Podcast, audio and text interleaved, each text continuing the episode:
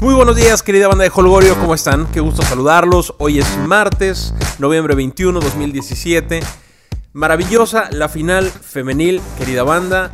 Tuzas, Chivas dieron un juegazo ayer. 2-0 se van adelante las Tuzas para, para encarar la vuelta con un poquito de calma allá en Guadalajara. ¿no? Un poco más de, de entusiasmo. La gente se familiariza con algunas jugadoras hay transmisión, hay estadio lleno, una cosa maravillosa. La liga femenil va bien, ha creado la expectativa que, pues yo creo que más de lo que se esperaba, la gente está respondiendo y bueno, ¿no? Trending topic ayer, maravilloso, maravilloso. Un aplauso, una felicitación, enhorabuena.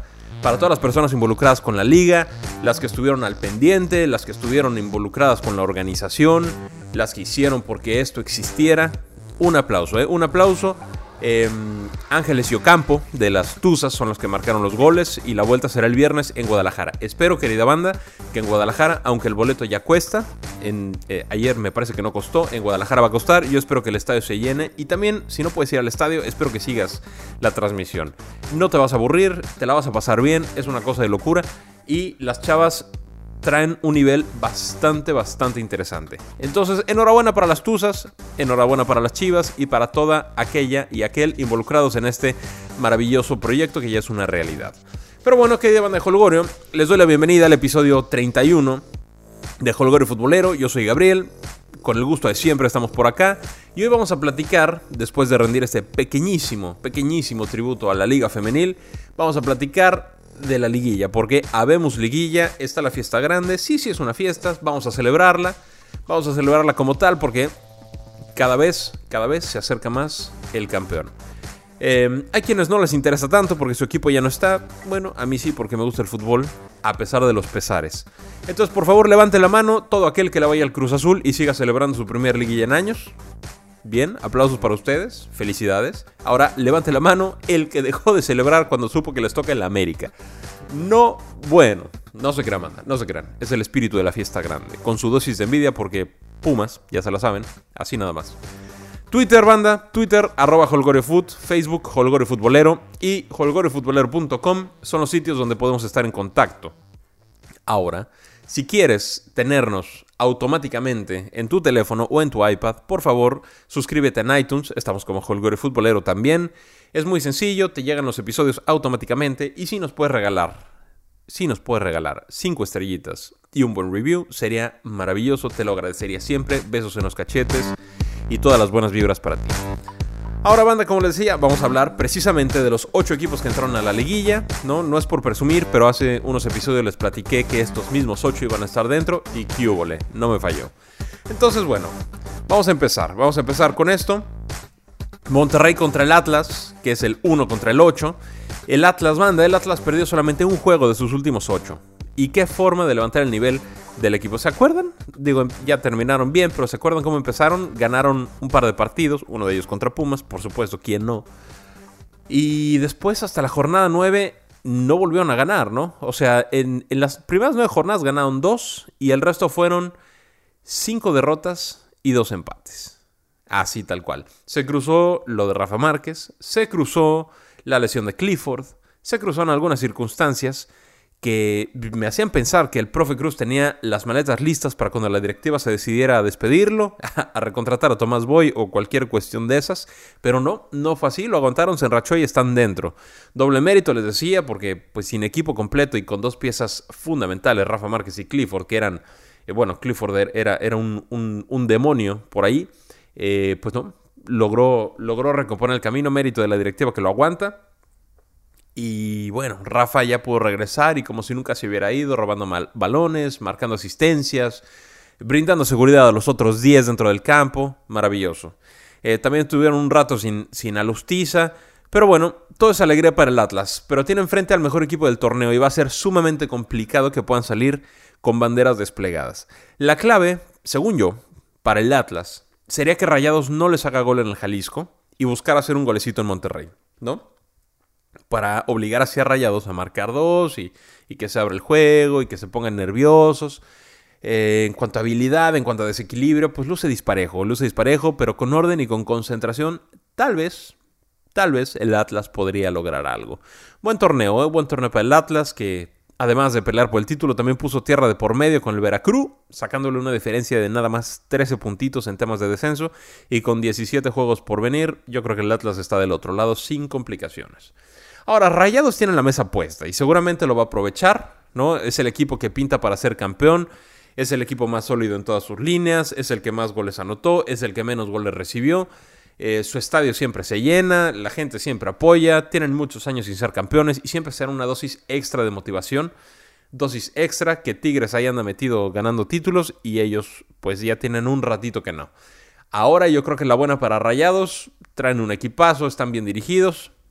Yo creo que Rayados pasa sin mayor complicación. En otro juego, también norteño, los Tigres y el León, el 2 contra el 7. La historia reciente de León ya se la saben, ¿no? Comenzó Torrente en la dirección técnica, no pudo enderezar el rumbo y llegó el Chavo Díaz. Llega el Chavo Díaz, comienzan a ganar y a ganar y a ganar y mandan a la fiera de las últimas posiciones que estaba hasta la tercera posición durante un buen rato. Al final, pues ya como que la rachita ya no estuvo tan bien, ¿no? Ganaron uno de sus últimos cinco, pero le alcanzó para entrar como séptimo. Y la afición debe estar contenta por el resurgimiento de su equipo. El año pasado tampoco les fue tan bien que digamos. Bueno, el, año pasado en la mitad sí, llegaron a semis, la otra mitad no calificaron. Y bueno, eh, ahora vuelven a la liguilla. Em, tienen a Boselli, campeón de goleo. Tienen a Elías Hernández, que es de los mejores pasadores de la liga. Traen un buen equipo, traen un muy buen equipo. Pero León tiene enfrente a Tigres, que parecería amplio favorito en esta serie. Pero no creo que esté tan desnivelada como la tabla general y prensa nos hacen ver, ¿no? Si León sale concentrado 180 minutos, puede dar la sorpresa, puede dar la sorpresa. Por otro lado, Tigres pisó el acelerador al final del torneo y pudo quedarse con el liderato general pero Rayados les ganó el clásico y les ganó la punta. Sin duda, sin duda Tigres es el otro candidato al título. Es muy probable que tengamos final norteña, sería una delicia, también habría justicia futbolera, no importa tanto cómo terminas, ¿no? O sea, siempre dicen, no, que lo que cuenta es llegar embalado a la liguilla y, ya en la liguilla pues es el torneo de adeveras. Eh, pues, pues no, no es cierto, ¿no? Chivas el torneo pasado llegó dando lástima a la liguilla, llegó ganando uno de los últimos cinco y perdiendo la mayoría, y en liguilla solamente ganó uno, bueno, la final es otra, ¿verdad? Y le favoreció su posición en la tabla, pero llegó bastante mal, llegó dando tumbos las Chivas. Dando tumbos y fueron campeones. Entonces, no, no importa, no importa cómo llegues, con que vayas pasando, es lo único que realmente importa aquí.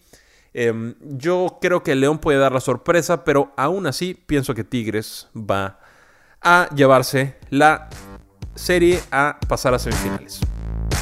Después está el América Cruz Azul, clásico joven, partido más repetido en liguillas. Mira, estimada banda, cuando la cajeteas de gacho, la vida se encarga de ponerte frente a situaciones que te permiten resarcir tu fracaso, ¿no? Pero es cuestión tuya si tomas esas oportunidades o te sigues equivocando. Cruz Azul tiene en sus manos la posibilidad enorme de derribar uno de sus fantasmas temibles, no pudo encontrar mejor rival que el América para poder eliminarlo y recuperar, si cabe, algo de la grandeza que arrastró desde la final irrepetible del Clausura 2013. Entonces, la afición azul celebró como nunca el pase a liguilla, algo que debería eh, obtener el equipo por obligación, pero bueno, se vale por los casi tres años de sequía y, pues, ¿por qué no? Si, tienen ganas de celebrar, que celebren, ¿qué, ¿qué nos importa el resto? Pero enfrente tienen un equipo bravísimo que va a dejar todo en la cancha y que están hambrientos de títulos. Tal vez América cerró el torneo a la baja, pero no, no, significa nada, ¿no? O sea, ya les platiqué lo de Chivas. Darwin retomó su nivel, Oribe es garantía, Guido Rodríguez está más concentrado que nunca, ya, ya lo amonestan cada dos partidos, no, no, no todos los partidos, entonces bueno, habrá que agradecerle algo. El Piojo tiene callo, tiene un equipo para echar a Cruz Azul y pelearle a los Regios sin duda, ¿eh? Sin duda. Mi pronóstico, banda de Holgorio, es que el Cruz Azul elimina al América y empieza a sonar el nombre de Gemes para la selección. verán si no, verán si no. Eh, a mí no me interesa para la selección, pero ya saben cómo es la prensa en estos días, ¿no? De repente cualquiera empieza a vender humo, ganarse unos likes, unos retweets, unas mentadas en Twitter. Y pues así, así se juega esto. Yo creo que el Cruz Azul elimina al América, sí, yo creo que sí, el América tiene algunas bajas, ya recuperó a Edson, este William ya está al 100, me parece, eh, Cecilio no, pero Cecilio tampoco ha marcado diferencia. Llegó con bombo y platillo, empezó a hacer un par de goles al principio, pero igual, ¿no? Lo amonestan cada partido, bueno, no cada partido, pero muy seguido y siempre lo amonestan por reclamar o por pelearse, nunca por alguna falta. eh, se lesionó, eh, acaba de fallar un penal, sí, por culpa de la cancha, pero los regios sí la metieron, él no. No sé, yo creo que no, no entrará dentro de las decepciones del torneo Cecilio, pero definitivamente podría dar más. Yo esperaba muchísimo más de Cecilio, muchísimo más. Vamos a ver el torneo que entra. O vamos a ver en la liguilla, ¿no? También.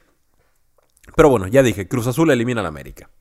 Y en otro juego, en otro juego, Monarcas, Toluca, el 4, recibe Monarcas Toluca. ¿Ya me escuchaste, banda? ¿Ya me escuchaste? Monarcas Morelia recibe a los Diablos Rojos del Toluca, el 4 contra el 5. Para mí, el director técnico de la temporada es sin duda alguna Roberto Hernández. Sin tener un equipo de, nombres, ¿no? de, figurines, eh, al menos en el papel, los ha hecho jugar de maravilla y han incrementado su valía todos los monarcas, sin duda alguna. Un dato curioso, jugando contra equipos que están en la liguilla, solamente perdió con Cruz Azul, ¿no? Empató con los Regios, empató con León, le ganó al Toluca y le ganó al Atlas. Nada mal, nada mal Monarcas, ¿eh? Tiene jugadores que marcan diferencia, como Raúl Ruiz Díaz, como Diego Valdés, tienen otros que dan solidez, como Lescano, como mi tocayo Gabriel Achillier, y ojo que Monarcas le anotaron solamente 17 goles en todo el torneo. 17, saben cómo defenderse. No hay la mínima duda. Y saben meter goles también. Por su parte, los Diablos Rojos del Toluca, medio grisesones, ¿no? A lo largo del torneo. Medio grisesones, ¿no? Cerraron con dos victorias. Eso es bueno. Eso les va a ayudar. Pero el punto clave para que Toluca avance me parece que se llama Rubens Zambuesa. Si a Rubens se le ocurre jugar como jugó el domingo contra Cholos, que se agarran los de enfrente, como en sus mejores tiempos, sin duda alguna, sin duda alguna. Si juega así, Dios mío, eh, Aguas Morelia, ¿eh? Cristian te ha hecho buena chamba, ¿no? Eh, es el equipo que más puntos sumó en 2017 después de Rayados y de Tigres. Quedó en tercer lugar, sumando los dos torneos. Pero se empieza a parecer a la chamba que hizo José Saturnino hace no mucho tiempo, donde, donde el príncipe guaraní siempre estaba en liguilla, siempre pasaba semis y hasta ahí. Nunca ganó nada. Siempre estaba en semis y, ahí lo echaban. Veremos si Hernán puede llegar más lejos que, Cardoso. Veremos, ¿no? Tiene chance, está metido en la liguilla. Eh, ¿Tiene forma de ganarle a Monarca? Sí, sí, sí, claro que sí. Tiene formas, es un duelo, es un duelo parejo. Yo creo que un poquito más de, cargado hacia, hacia la causa de la monarquía. Porque, porque, bueno, están motivados, vienen jugando bien. Es el equipo por, por el que nadie daba un peso al principio del torneo, peleando descenso el torneo anterior. Y ahorita están, ahorita están muy bien, ahorita están, están de maravilla. Yo, mi pronóstico es que Morelia eh, gana, gusta y convence, pero de cualquier forma el Toluca le puede hacer partido. Es una serie bastante pareja, esto simplemente es un pronóstico. De modo, querida banda de Holgorio, de modo que según mis cálculos, las semifinales serían Rayados Cruz Azul y Tigres Monarcas. Pero los partidos hay que jugarlos y cualquier cosa puede pasar cualquier cosa puede pasar. El Atlas le puede pegar a Rayados, complicadísimo, pero sí, sí le puede pegar a Rayados, ¿cómo que no? Entonces quedamos, querida banda de Holgorio, que en Twitter, en Twitter nos pueden seguir como arroba holgoriofoot, en Facebook como Holgorio Futbolero y en holgoriofutbolero.com pueden escuchar este o cualquier otro episodio también. Este es el 31, ya llevamos 31. Miren, se pasa rápido, ¿eh? se pasa bastante, bastante rápido. Ahora tomamos un avioncito y nos vamos hasta la madre patria, hasta la península ibérica, a España pues, para platicar de fútbol y no caricaturas. No sé por qué, de repente me dieron ganas de mandar saludos muy, muy, muy afectuosos a madridistas distinguidos, ¿no? Como el licenciado Saucedo, como el licenciado José Luis Alcaine, ¿no? Digo, por el simple gusto de saludar, por, por la atención de saludar, ¿no? Nada tiene que ver el ridículo monumental que está haciendo Cristiano, Karim, Marcelo y compañía. No, nada tiene que ver. Y mira que 10 puntos de diferencia con el Barça en la jornada 12 es un mundo y dos galaxias. Pero bueno, saludos, saludos. Ahora, lo que voy a decir como fiel seguidor culé puede traer cobijo e ilusión a los licenciados Saucedo, Alcaine y a toda la banda madridista que nos acompaña, ¿ok? ¿Listos? Ahí les va. A menos que Dembélé regrese de su lesión en diciembre convertido en un crack y echándose el equipo al hombro, o que Bartomeu se invente un fichaje estrella, no veo cómo Barcelona pueda aguantar el ritmo. ¿Sí? Listo, lo dije. Los más recientes partidos, y en particular el de este fin de semana contra el Leganés, mi compadre Lío, Lío Messi, se vio cansado, se vio desconcentrado. ¿No? No, no agarró la bola jamás. Digo, le bastó para dar una asistencia y casi meter un golazo, pero bueno, es Messi. Pero nada que ver con los otros, con, con los otros juegos. Van 12 jornadas, banda. Van 12 de la Liga Santander. Una tercera parte de la liga, y a mi forma de ver, a Messi le puede empezar a pasar factura el ajetreo que vivió con la selección argentina y desde luego el resto de los compromisos en liga y en Champions. Por lo mismo, pienso que la liga está más accesible de lo que parece para cualquiera de los que viene en el pelotón, llámese Valencia, llámese Atlético, Atlético yo creo que no tanto, pero Valencia y sobre todo el Real Madrid pueden recuperar en algún punto. Yo también creo que, que Valverde y o Messi pecaron un poco de soberbios en ese partido del fin de semana. Me explico. Messi tuvo que viajar en avión nueve horas totales para ir y venir, concentrar con Argentina en Moscú, jugar contra Rusia 90 minutos y volver a Barcelona. Ya no jugó contra Nigeria. El, calendario te dice que los siguientes compromisos posteriores a la fecha FIFA son juegas el sábado en Leganés, el miércoles en Turín y el domingo en Valencia. Tres viajecitos. Tres, tres traslados, ¿no? ¿Por qué no darle descanso contra un equipo, entre comillas, accesible, cuando sabes que además de ser Messi, nadie más ha dado la cara por el equipo, ¿no? Al final el Leganes no fue tan accesible, pero ese es otro tema. Y, o sea, fíjate bien, ¿no? De todo el Barcelona, el único que sacó la cara las primeras 11 jornadas, bueno, 10 jornadas fue Messi, el único, el único. Suárez andaba por la calle de la amargura, este Paco Alcácer, pues como que no le tienen tanta confianza.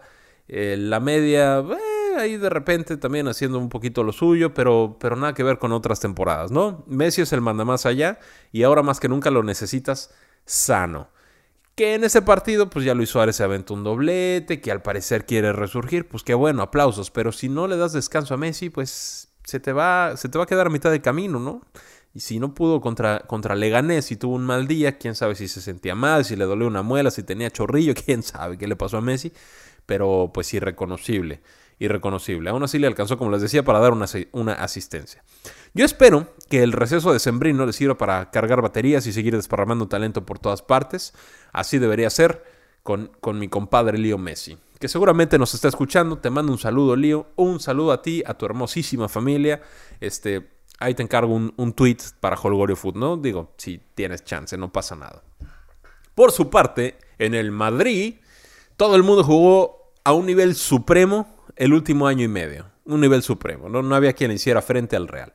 Cualquier jugador podía resolver partidos, podía anotar, podía asistir, ¿no? Por ahí, hasta Keylor Navas te podía llevar a 17 jugadores propios y extraños y meter un gol casi casi.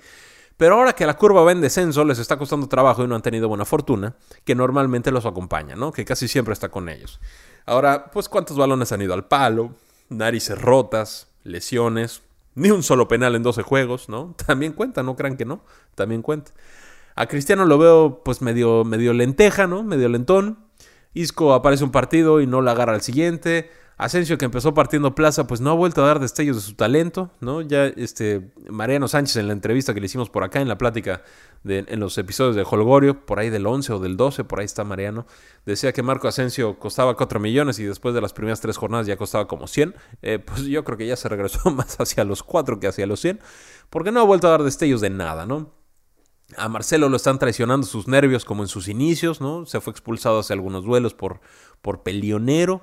Benzema tiene a la mitad del madridismo en su contra y la otra mitad pues tampoco lo apoya mucho que digamos.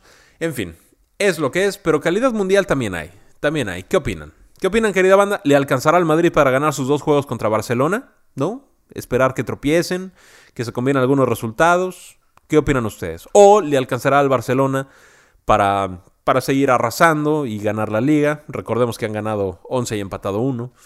¿O el Valencia dará la sorpresa del año? Aguas con el Valencia. Nos vemos Barcelona en Valencia el siguiente, en la siguiente jornada. Los leo banda, Twitter, arroba HolgorioFoot. Por ahí, por ahí podemos estar en comunicación con muchísimo gusto.